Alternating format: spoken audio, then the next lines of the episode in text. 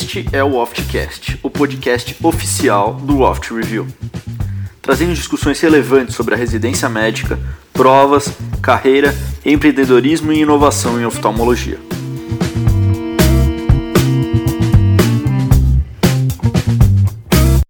Bom dia a todos, eu sou Tomás Minelli. É, no episódio de hoje, eu, Dr. Bernardo e Dr. Daniel, vamos receber o Dr. João Neves de Medeiros. Dr. João é médico oftalmologista, especialista em córnea e gestão, é vice-presidente da Sociedade Mineira de Oftalmologia, gestor do Centro de Oftalmologia do Hospital Evangélico de Belo Horizonte e membro da Comissão de Saúde Suplementar e SUS no CBO. É, com o Dr. João, a gente vai abordar a logística de acesso ao cuidado visual no Brasil e como a gente pode usar o SUS para empreender e ao mesmo tempo levar a oftalmologia de qualidade para a população. Doutor João, bem-vindo, é um prazer recebê-lo. Prazer é meu, eu que agradeço o convite, Tomás, Bernardo e Daniel. É um prazer poder estar aqui com vocês. Obrigado. Doutor, o senhor tem uma história bastante interessante. Eu lembro do senhor ter contado para mim num congresso no ano passado, ainda é, que ainda como residente você já começou se tornando é, mais ativo nessa parte de ensino e educação em oftalmologia, até começando a participar da parte da coordenação do serviço de oftalmologia, onde você cursava a especialização. Além disso, o senhor hoje tem um papel importante na busca é, por uma assistência oftalmológica pública de qualidade e tem mostrado que é possível empreender dessa forma. Para começar nossa conversa, eu queria que você contasse um pouquinho para a gente como é que foi o início dessa sua carreira como gestor e como tanto na parte da oftalmologia para a população quanto na parte da oftalmologia para ensino e em que ponto o senhor está na sua carreira agora, por favor. Então, mas na verdade o, o meu início foi até um pouco antes da minha residência, né? Durante a faculdade de medicina eu trabalhava dentro da UFMG, que é onde eu me formei, no centro de telemedicina, né? E, e, lá dentro do Centro de Telemedicina, a gente já trabalhava em 2005, 2006 com a produção de cursos e estava começando a entrar com os projetos do Ministério para teleassistência, no projeto nacional. E, e, dentro desse projeto de teleassistência, em 2006, 2007, a gente formatou um modelo de laudo remoto para retinopatia diabética para o município do norte de Minas, e começamos o projeto. Esse projeto a gente já fez fora da, da universidade e a gente incubou esse projeto dentro da incubadora da universidade. E a gente fez screening, começou fazendo o screening da população desse município e depois para fazer a retinografia, para fazer os laudos de, dos pacientes e, e algumas dores, né, alguns desafios que a gente teve na época Primeiro que a gente não conseguia transmitir as imagens para Belo Horizonte, que era o polo laudador. A gente tinha que tra transmitir o Winchester, que saía no ônibus de um lugar para o outro para trazer as imagens para BH, tentando fazer telemedicina. E o segundo desafio, que acabou transformando um pouco a minha vida, eu ainda era estudante de medicina nessa época, é que a gente identificou lá mil, mil e quinhentas pessoas que precisavam de fazer tratamento, precisava de fazer avaliação de glaucoma, cirurgia de catarata, que estava com retinopatia diabética, a gente devolveu esses pacientes para o gestor e o gestor falou: pô, seu projeto foi massa, descobriu um monte de coisa, mas eu não tenho ninguém para tratar isso aqui. Não existe rede, eu vou ter que mandar esses pacientes para Belo Horizonte, pegar um ônibus, viajar 600 quilômetros. Como é que você faz um negócio desse com a gente? Você descobriu um monte de coisa, mas a gente não consegue tratar. E, e, mais ou menos nessa época eu estava formando na faculdade de medicina. Teve um grupo de que tem serviço de oftalmologia aqui em Belo Horizonte que me convidou para participar, para organizar a estrutura de telemedicina dentro desse grupo e eu entrei numa pós-graduação de gestão.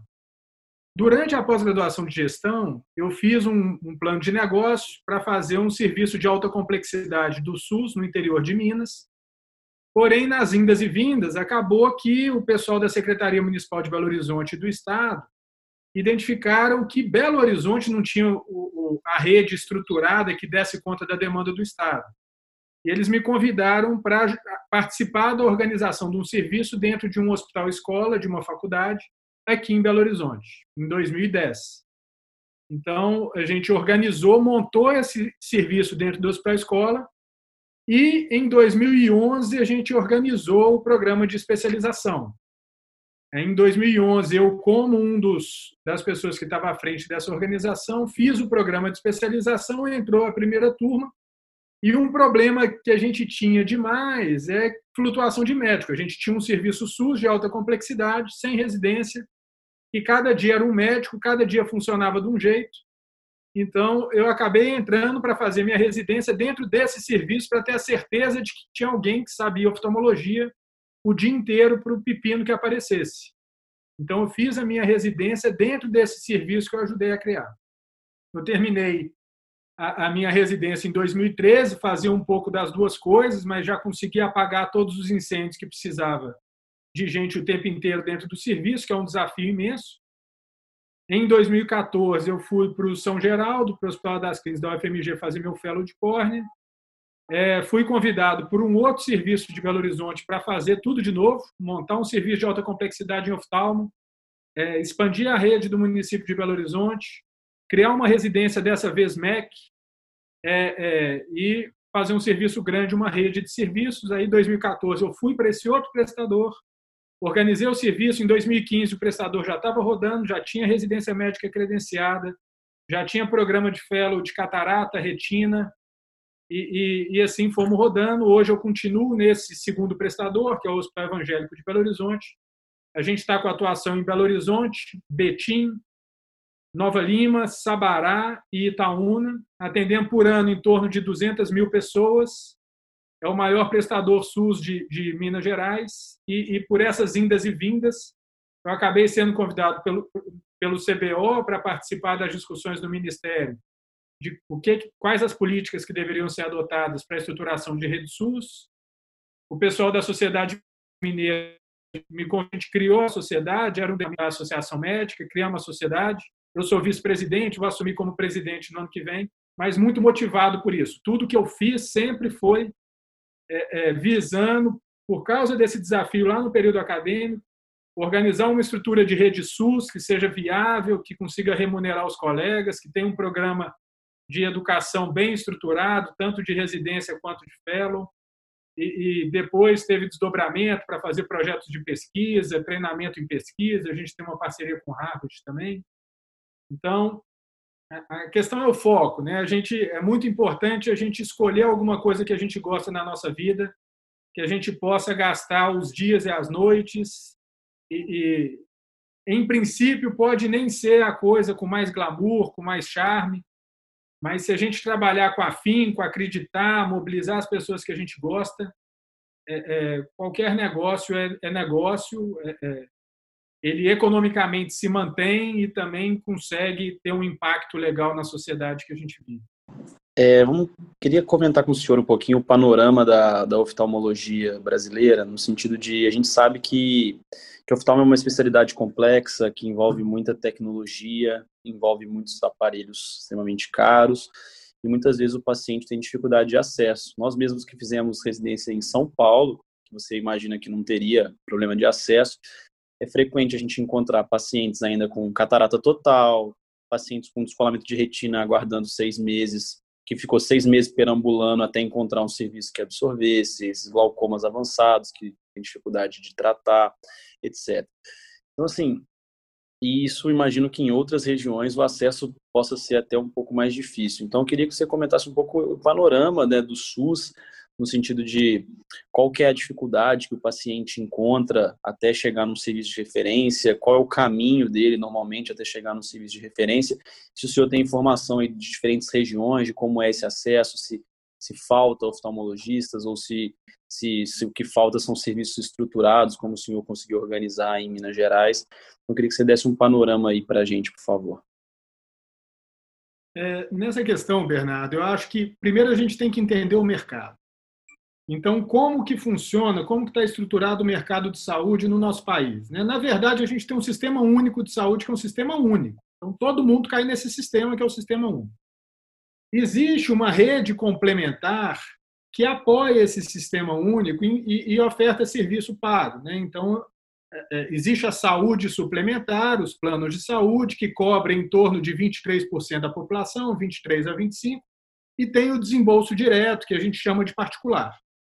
Então, qualquer pessoa, eu, você, sua mãe, minha mãe, a moça que trabalha aqui em casa comigo, todo mundo tem que cair para o sistema de saúde. Se a pessoa tem um plano, em princípio, ela vai preferir pelo plano de saúde, porque se ela está fazendo um desembolso, ela acredita que ali ela vai ter uma resposta melhor. O que não necessariamente precisa de ser uma verdade, mas em princípio seria por aí. Se a pessoa não tem esse plano que ela contrata, ela ou vai fazer o desembolso, fazer o pagamento para ter um serviço particular, ou ela vai cair para ser atendido pelo SUS. Qual que é a questão que é muito importante de ser pensada nisso? É, é, quando a rede é fragmentada, quando não existe uma estratégia de atenção para suprir todas as demandas daquele público, seja pela saúde suplementar, pelo SUS, por quem que seja, na verdade tem que suprir a demanda de qualquer pessoa, de qualquer natureza.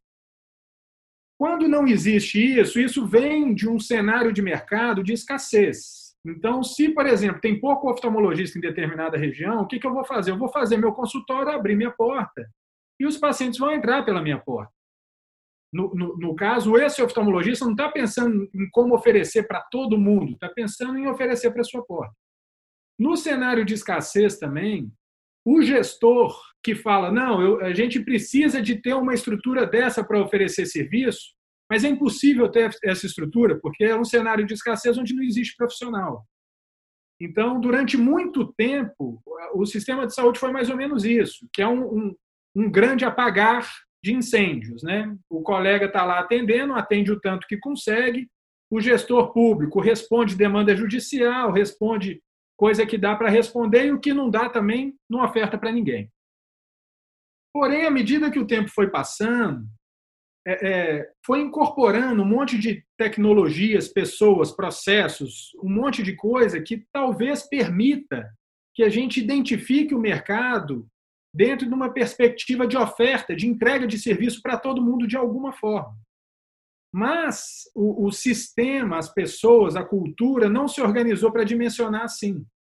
Então, o, o que, que precisa de ser feito para qualquer universo, seja para uma operadora de saúde para a população dela, seja para o gestor público pensar na população dele. O que precisa de pensar é o seguinte: qual é a demanda dessa população? Dentro desse universo de população, por exemplo, vou jogar números para vocês aqui. Dentro de um universo de uma população de um milhão de pessoas, são necessárias em torno de 200 mil consultas oftalmológicas por ano. Isso é o que é necessário, porque o presbítero está acima de 40 anos vai precisar de uma consulta por ano, talvez uma a cada dois. A criança vai precisar de uma consulta a cada três, o jovem lá de 20 a 40, uma a cada cinco em média, por exemplo. Então, fica é, é uma consulta a cada cinco, 20% consulta a população. Para esse 20% consulta a população, a gente já tem uma ideia do que isso gera também.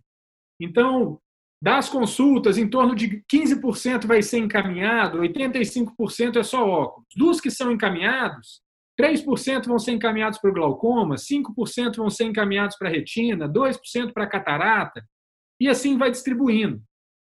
Quando a gente, da posição do gestor, do planejador, consegue ter uma ideia clara de como que isso funciona, fica muito mais claro como que dá para posicionar as pessoas. Por exemplo, eu vejo muita frustração de residente que termina a residência, faz fellow de catarata, e termina o fellow de catarata, vai para o mercado e não consegue operar ninguém.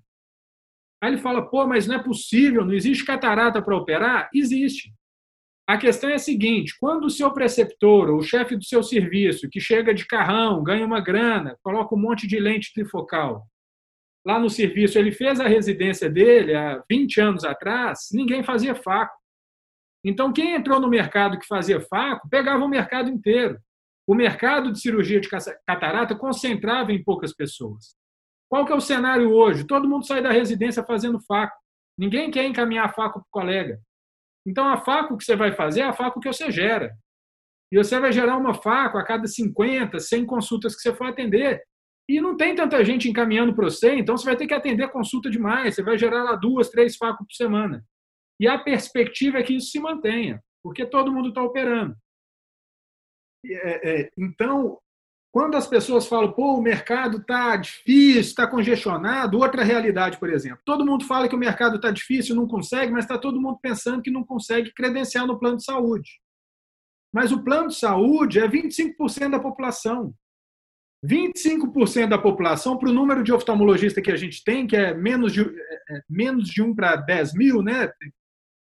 Os oftalmologistas estão mais que suficiente. Se todo mundo olhar, oh, o meu mercado é entrar no plano de saúde, realmente está congestionado, você vai passar dificuldade. Mas, por outro lado, o que, que acontece dentro do mercado? Por isso que a gente tem que ver o mercado inteiro. 75% da população não tem plano. E essa população que não tem plano está entrando no mercado por onde? Está no SUS, ou então está pagando particular. O cara que paga particular muitas vezes não consegue fazer o desembolso para pagar o particular, vai cair para o SUS. E, e, e, as pessoas não enxergam o SUS como mercado. Tá certo, a consulta do SUS paga 10 reais, a tonometria paga 3. Tem um monte de coisa que não faz muito sentido. Porém, isso é o mercado. E, e o que define o mercado não é a tabela. O que define o mercado é a sua capacidade de negociar com o gestor, de identificar a demanda. Então, existe a dor ali do, do paciente, existe a dor da comunidade. Você está lá para resolver esse problema. Então, a gente tem que entrar lá para, junto do gestor, resolver o problema do paciente. E, e tem que criar um ambiente para isso. Eu já participei de algumas reuniões com o Ministério para discutir isso, e o povo é super aberto, fala, pô, a gente concorda também, o pessoal tem que fazer consulta de refração, tem que ganhar seu óculos, tem que enxergar, porque um cara que está sem óculos e não enxerga, tem uma miopia de 5, uma hipermetropia de 3 presbita, o cara fica inútil. O cara que podia estar tá trabalhando, gerando, por causa de 50 reais, fica inútil socialmente e penaliza a família e o negócio não desenrola. Mas dentro desse contexto, uma outra coisa legal de perceber é o seguinte: em São Paulo, tem município que a cobertura de saúde suplementar é 50%, 60%. Então, o, perfil de estrutura do município desse, de acesso à saúde, de cobertura para essas populações, é completamente diferente de município do Nordeste, que a cobertura de saúde suplementar é de 5%, 10%. Isso muda tudo. E outras coisas que mudam também, no, nesses municípios de São Paulo, muitas vezes a pirâmide demográfica já inverteu, é muita população idosa. Você vai chegando para o norte e nordeste, a pirâmide ainda é pirâmide, é muita população jovem. Então, é, é, tem muita variável envolvida nisso. Mas o que, que, que eu considero disso tudo que é muito importante? A gente tem que ver o mercado inteiro. A gente tem que chegar no lugar e ver a população inteira, ver que tipo de serviço que essa população precisa, o que é que falta, como que o mercado está desempenhando, quais são os stakeholders, né? aquelas pessoas envolvidas no processo que estão tendo algum tipo de sofrimento. E o posicionamento de mercado tem que ser para resolver o problema. E o problema não é o seu problema que quer operar muita catarata. É como que eu entro dentro desse universo para resolver o problema daquela população. Isso vale para qualquer cenário. Dentro dessa filosofia, a gente está vendo um monte de operadora verticalizando. O que, que a operadora verticaliza? Na verdade, ela muda um pouco a lógica do mercado e pensa desse jeito. Eu tenho que oferecer tudo para uma população de 200 mil pessoas. Então, quantos OCT que eu preciso oferecer? Pô, pela estatística, tantas DMRI, tantos glaucoma, tantos dias, eu tenho que oferecer mil OCT por mês. Mil OCT por mês, um aparelho de OCT faz quanto OCT por dia? Faz 20 OCT por dia. Então, quantos OCT que eu preciso na minha rede? Três. Cada um faz 400, três OCT eu resolvo minha rede. E como que a estrutura desorganizada funciona? Toda clínica tem OCT. Uma rede de 200, que atende 200 mil pessoas tem 10 OCT. E quem que paga esse OCT? Quem paga o OCT é o cliente, não é o dono do OCT. Porque o cliente vai pagar o exame e o exame vai pagar o dono da clínica. Se todo mundo tem OCT, todo mundo tem IOMaster, todo mundo tem aquele tanto de aparelho, quem paga é o cliente, que é a operadora de saúde ou o paciente. Isso faz o ticket de todo mundo ir lá para cima. Então, a tendência de mercado e, e quem está focado ainda em ter uma clínica com todos os aparelhos, repassando esse custo para o cliente, esse cara vai ser enforcado nos próximos anos, e não demora, ele vai ser enforcado, porque o ticket dele sobe demais. Ele fica pouco competitivo e as operadoras vão enforcar ele. E o, o, o próprio sistema, ele, ele e outros enforcados vão, vão virar clínicas populares, porque o cara tem uma estrutura e tem que pagar. Uma clínica popular, na verdade, é um particular barato. Então, quem é particular vai ter um concorrente particular barato, o público do particular vai migrar, o público da saúde suplementar vai migrar para o verticalizado, e esse cara vai cair para onde? Ou ele vai trabalhar, vai vender a clínica dele, vai trabalhar para um desses dois, ou então ele vai ter que entrar no SUS. Ou então ele vai ter que mudar de cidade. Isso já está acontecendo. E as pessoas estão deixando de ter, de usar isso como uma oportunidade para se reposicionar e lamentando isso e querendo enfrentar o tsunami. Não tem como você enfrentar uma pivida com 10 bi em caixa. Ah, não vai verticalizar na minha cidade. É você com 50 reais no bolso disputando com um cara com 10 bi. É, é, não tem jeito. Aí você fala, pô, você não vai montar uma clínica popular do meu lado aqui. Pô, meu amigo, eu tenho parcela de OCT, 30 mil de parcela. Como é que eu não vou montar? Aí o cara fala, não, você não vai montar porque senão você vai quebrar, porque eu também tenho 30 mil de parcela para pagar. Aí fica um brigando com o outro, achando que o seu, seu concorrente, seu colega é seu inimigo. E, na verdade, é uma falha de leitura de que a gente tem que entender o mercado inteiro, fazer uma leitura geral do mercado e definir onde que você tem que posicionar. Se todo mundo quiser posicionar no prêmio, não tem mercado. Então, assim, eu dei uma rodeada grande, Bernardo, eu não sei se eu te respondi, mas é, é, eu acho que a gente precisa muito de conversar sobre o panorama geral do mercado. E a dor do mercado não é a nossa dor de pagar o equipamento, não é a dor da operadora, porque a operadora está concorrendo com a outra operadora. A dor que existe é como que entrega o melhor, a melhor assistência oftalmológica de uma forma mais otimizada a um custo que é razoável para o seu pagador. Porque a operadora verticaliza não é porque ela quer, é porque ela tem que enxugar custo. E ela não quer enxugar custo necessariamente porque ela quer ter mais lucro ela quer enxugar custo porque o concorrente dele está enxugando custo também. Se ele não enxugar, ele quebra. O mercado é competitivo. Graças a Deus, a gente vive no mundo capitalista que está todo mundo tentando se reinventar para funcionar melhor. E a gente, oftalmologista, clínica de oftalmologista, todo mundo, a gente tem que trabalhar para ser o mais otimizado possível e não para tentar criar um monte de barreira de mercado para ninguém poder trabalhar, para salvar seu investimento porque isso é insustentável. Isso aí a gente está querendo estatizar a estrutura inteira, criar um monte de burocracia. Se qualquer outra pessoa da cadeia de mercado fizer isso, a gente vai gritar. Não é porque a gente está sofrendo, porque o mundo está mudando, que a gente vai travar esse movimento. Então, é, a gente precisa se reinventar junto do mercado. Eu achei muito interessante o panorama que você deu aí do mercado, realmente muito bacana. Então vamos falar um pouco em termos práticos, assim, como que funciona? Eu tô, vamos supor que eu tenho uma clínica numa cidade do, do interior que de repente não tem uma assistência SUS tão boa para oftalmologia, você percebe que há uma carência na população, como que eu faço para conseguir credenciar, por exemplo, essa minha clínica, esse meu serviço para prestar serviço para o SUS? Como que funciona isso? É através de licitação? Como que acontece essa negociação com os gestores aí, falando em termos mais práticos? Tá. Então, em termo prático, se você, Bernardo, está querendo ir para uma cidade, antes de negociar com o gestor, a primeira coisa que você vai ter que fazer é uma leitura de mercado. Então, você está querendo, por exemplo, ir para uma cidade de 100 mil habitantes. Se a gente for fazer um organograma, uma árvore, primeira coisa que eu acho importante você fazer é ver qual é a taxa de saúde, cobertura de saúde suplementar e qual que é a taxa de cobertura SUS dessa cidade.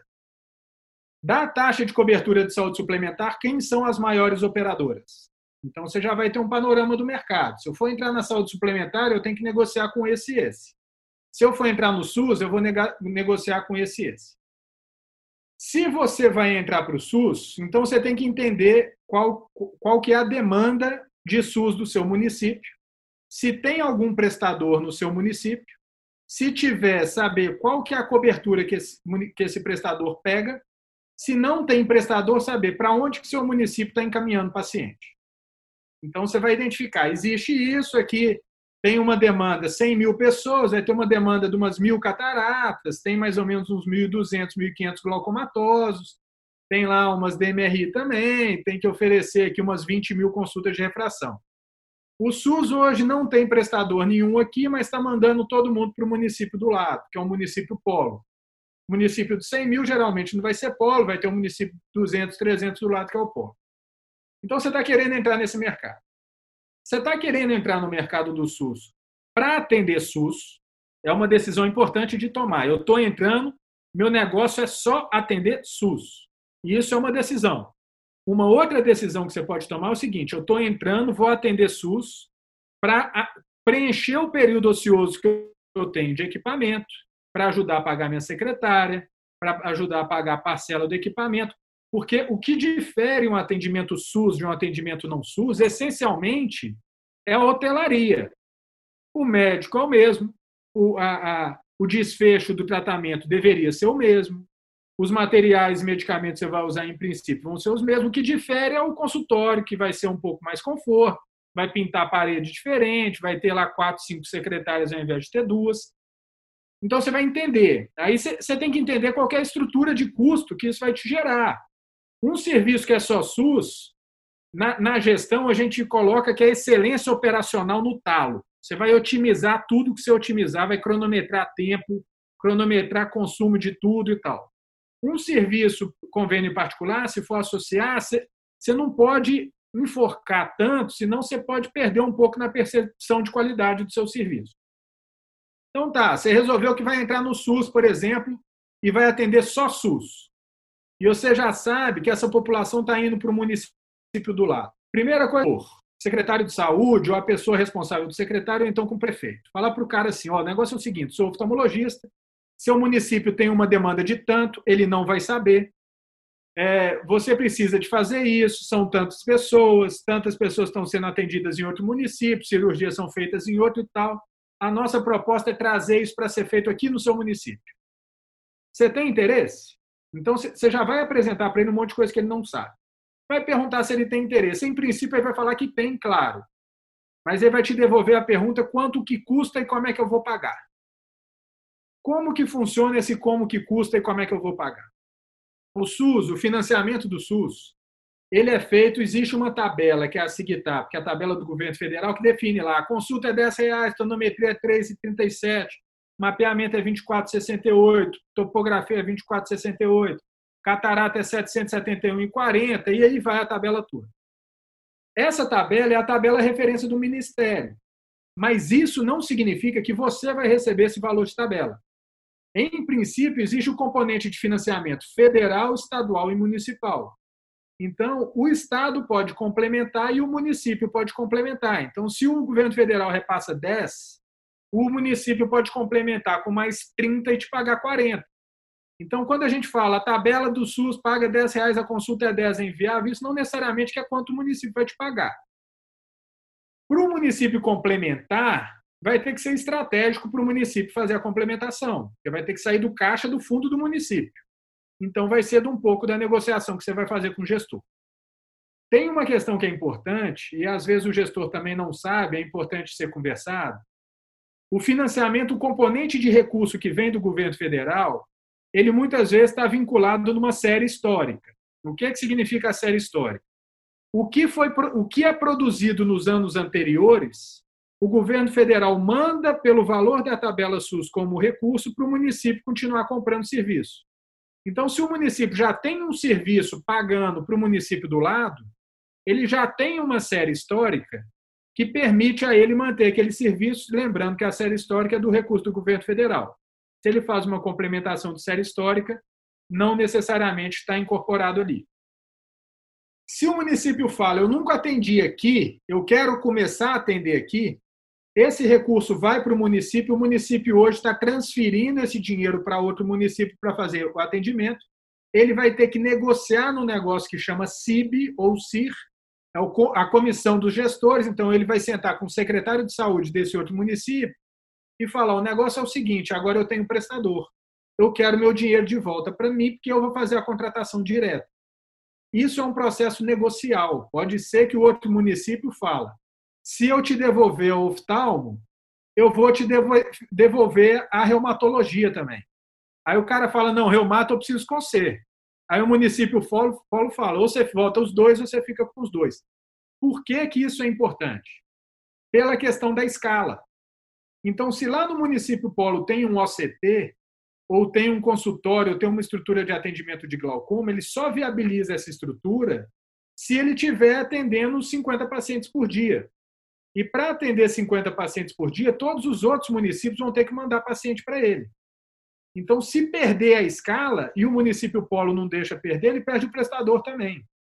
Então, é um processo de construção negocial que o cara que quer atender SUS, é, é, eu estou apresentando para vocês, muita gente fala, pô, mas eu não vou me formar em SUS para atender SUS. Não é isso. Você tem que entender a dor do gestor, senão o gestor só vai te devolver um não. Fala, porra, você não entende minha dor, eu também não vou entender a sua. Eu estou te falando que desse jeito não rola. Mas a gente pode arrumar um jeito aqui que rola. Você me ajuda, que eu te ajudo e a gente consegue rodar. Aí, beleza, você conversou com o gestor.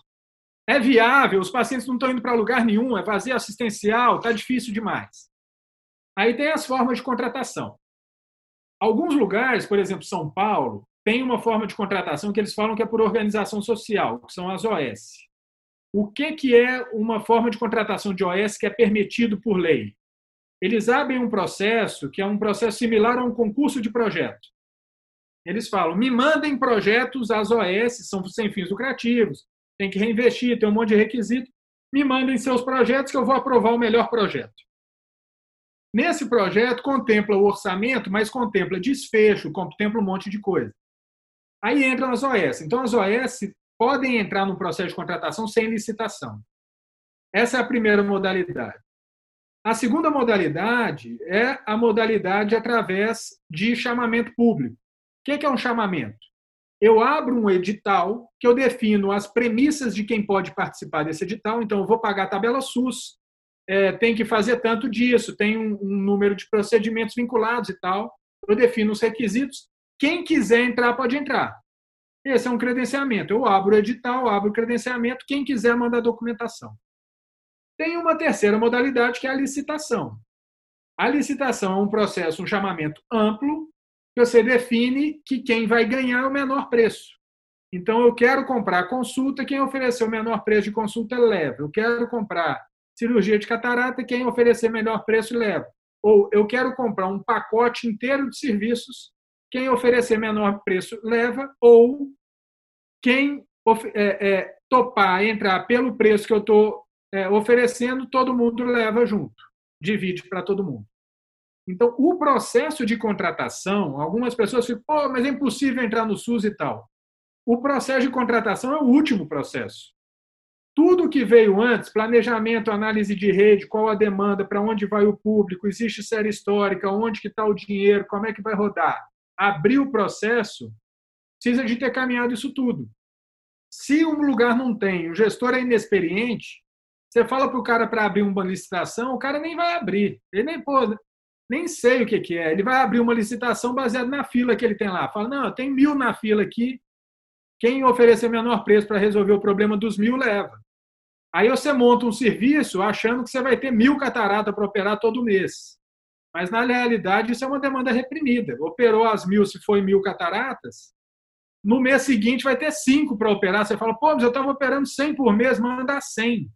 O cara vai falar, não, era uma fila, meu amigo, agora é só cinco por mês. Aí você vai falar, eu construí um bloco, comprei um milhão de equipamento, estou cheio de funcionário, fiz tudo para fazer 100 e você falou que não tem mais. Aí o cara vai falar, eu fiz um processo para contratar as mil. Não falei para você que era todo mês. Agora você banca a sua estrutura. A culpa não é minha. Se você não planejou bem sua entrada, o cenário é esse aí. Então, o SUS é um excelente potencial mercado. Os gestores são muito inexperientes. Na maioria das vezes, a gente tem que fazer o serviço inteiro deles para poder entrar com o nosso. Esse é o cenário. E tem um drama que é o seguinte: de quatro em quatro anos muda o cara. Então você vai ficar dois anos planejando para entrar no negócio, um ano para soltar o edital de licitação. Você vai entrar no terceiro, quarto ano de mandato do cara, ele vai te prometer mundos e fundos. Vai entrar no período eleitoral, ele para de te pagar, porque você já acabou com a fila no primeiro semestre, no segundo você está acabando. Ele para de te pagar porque não sabe se vai reeleito. Você vai reclamar dele para te pagar, na hora que você vê, já mudou o gestor, você vai ter que cobrar o pagamento do outro gestor. O cara fala que não assumiu compromisso com você, você fica puto e fala: nunca mais vou mexer com o SUS. Então, corre esse risco. E, doutor João, além de tudo isso que você expôs para a gente, quais são outros desafios, principalmente agora para o gestor, o senhor faz esse papel de gestor, é, nesse, nesse, nesse cenário de, de mercado e mexer com o SUS?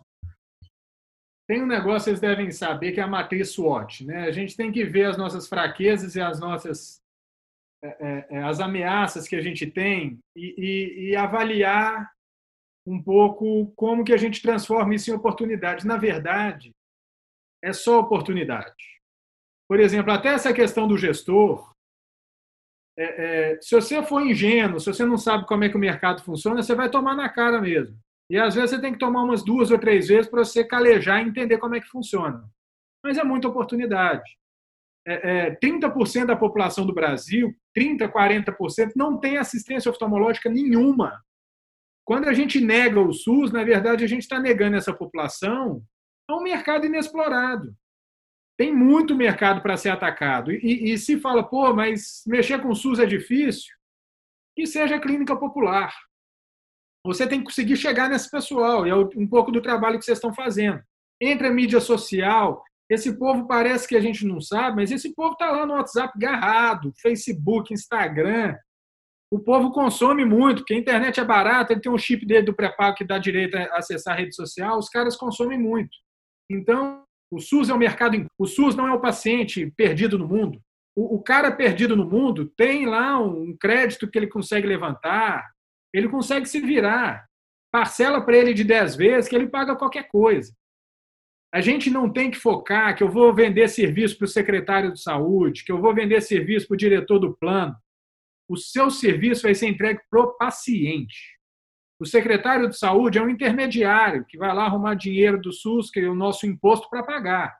Nem sei se é o melhor jeito. Talvez tivesse menos imposto e o cara tivesse dinheiro no bolso para pagar, seria melhor. O, o, o cara lá do de, diretor de, de acesso do plano de saúde não é seu cliente, seu cliente é o cara lá da ponta. E o cara lá da ponta do plano de saúde, em 80% das vezes, é o funcionário de uma empresa. Se você conversar com o diretor de RH da empresa, o diretor de RH tira o gerente de, de marketing do plano de saúde, porque quem sustenta o plano de saúde é o diretor de RH, que paga 80%, 90% da receita do, do plano. O gestor tem que pensar qual que é o melhor serviço que eu entrego para o paciente. Conquista o paciente. E define qual que é a hotelaria que você vai entregar.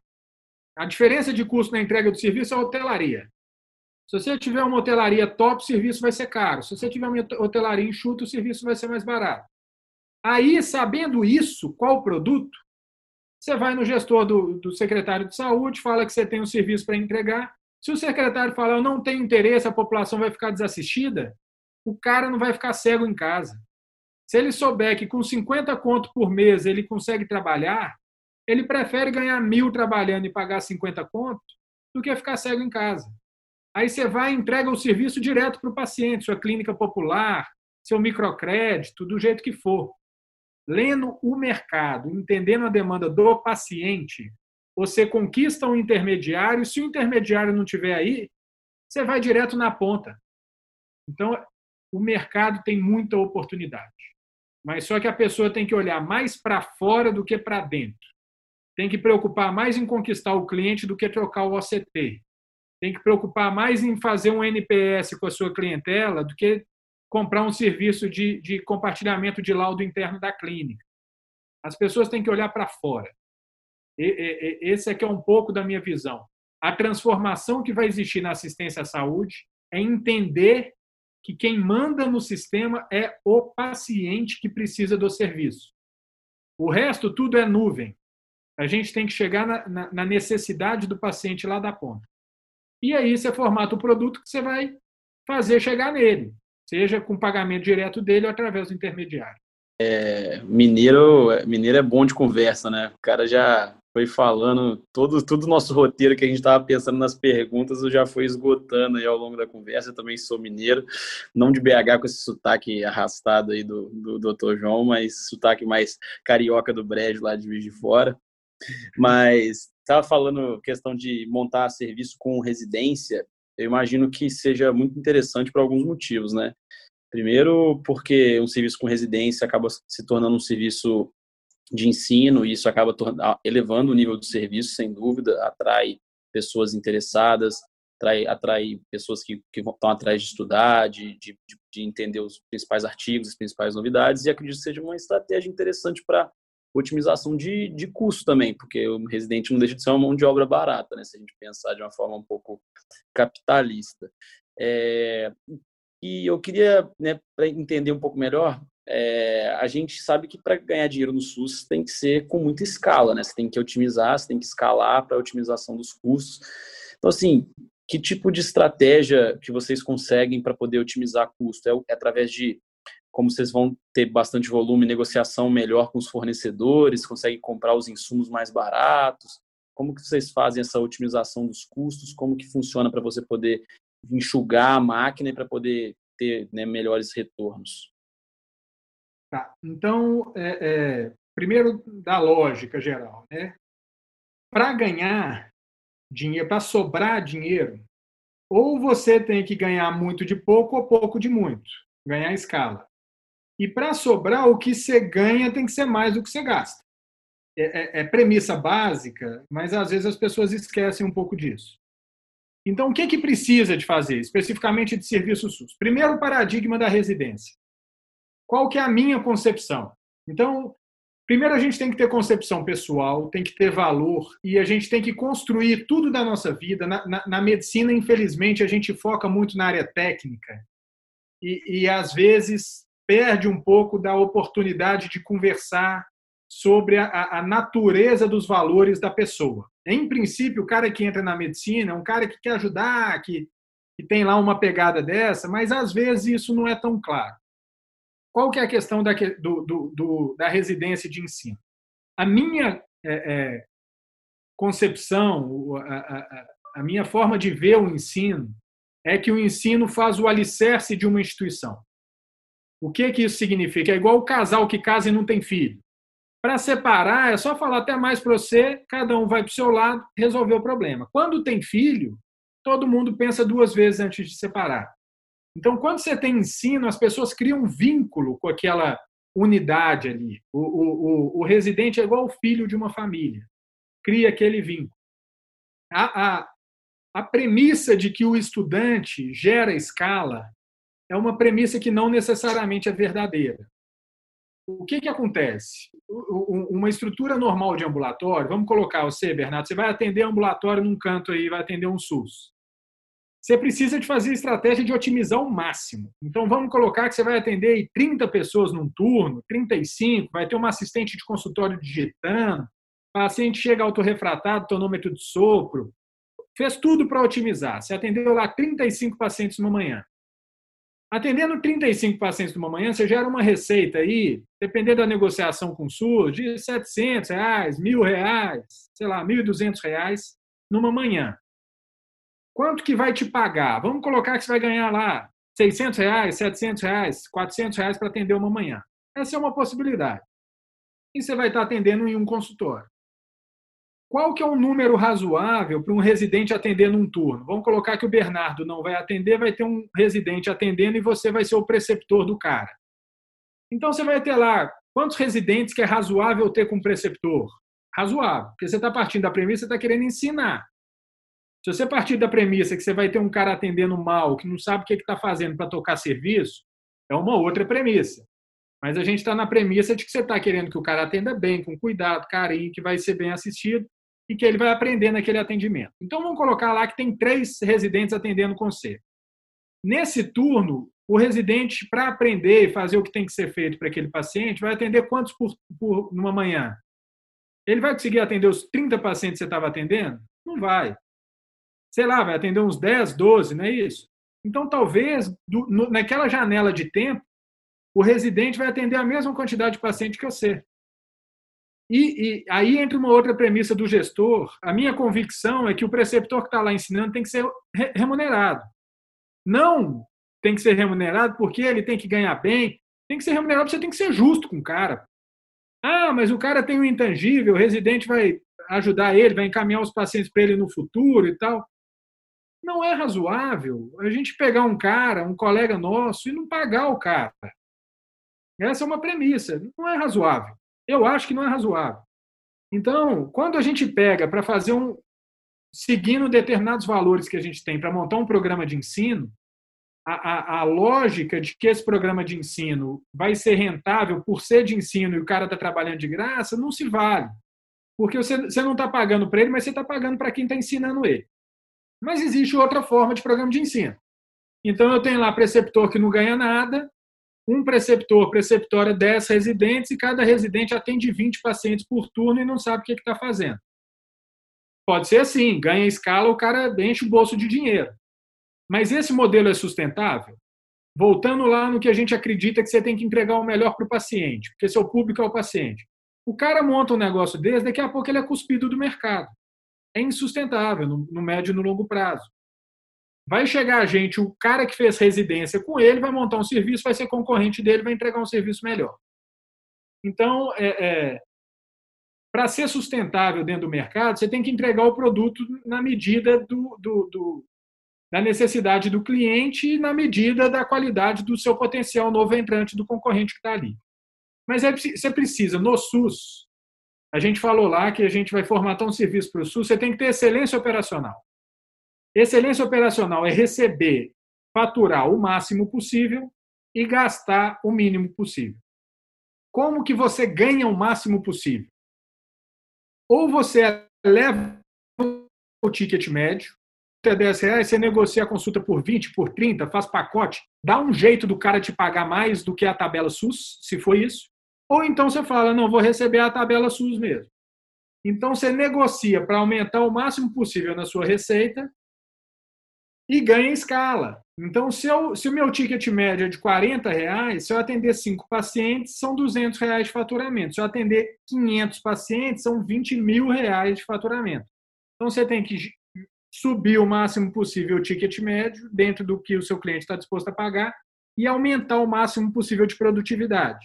O que é aumentar a produtividade? É, atender o máximo possível de pacientes por hora. Que estratégia que você pode usar para atender o máximo possível de paciente por hora sem perder a qualidade? Qualidade é melhor desfecho possível. O paciente não sabe o quanto você sabe. O paciente não mede muito bem o desfecho.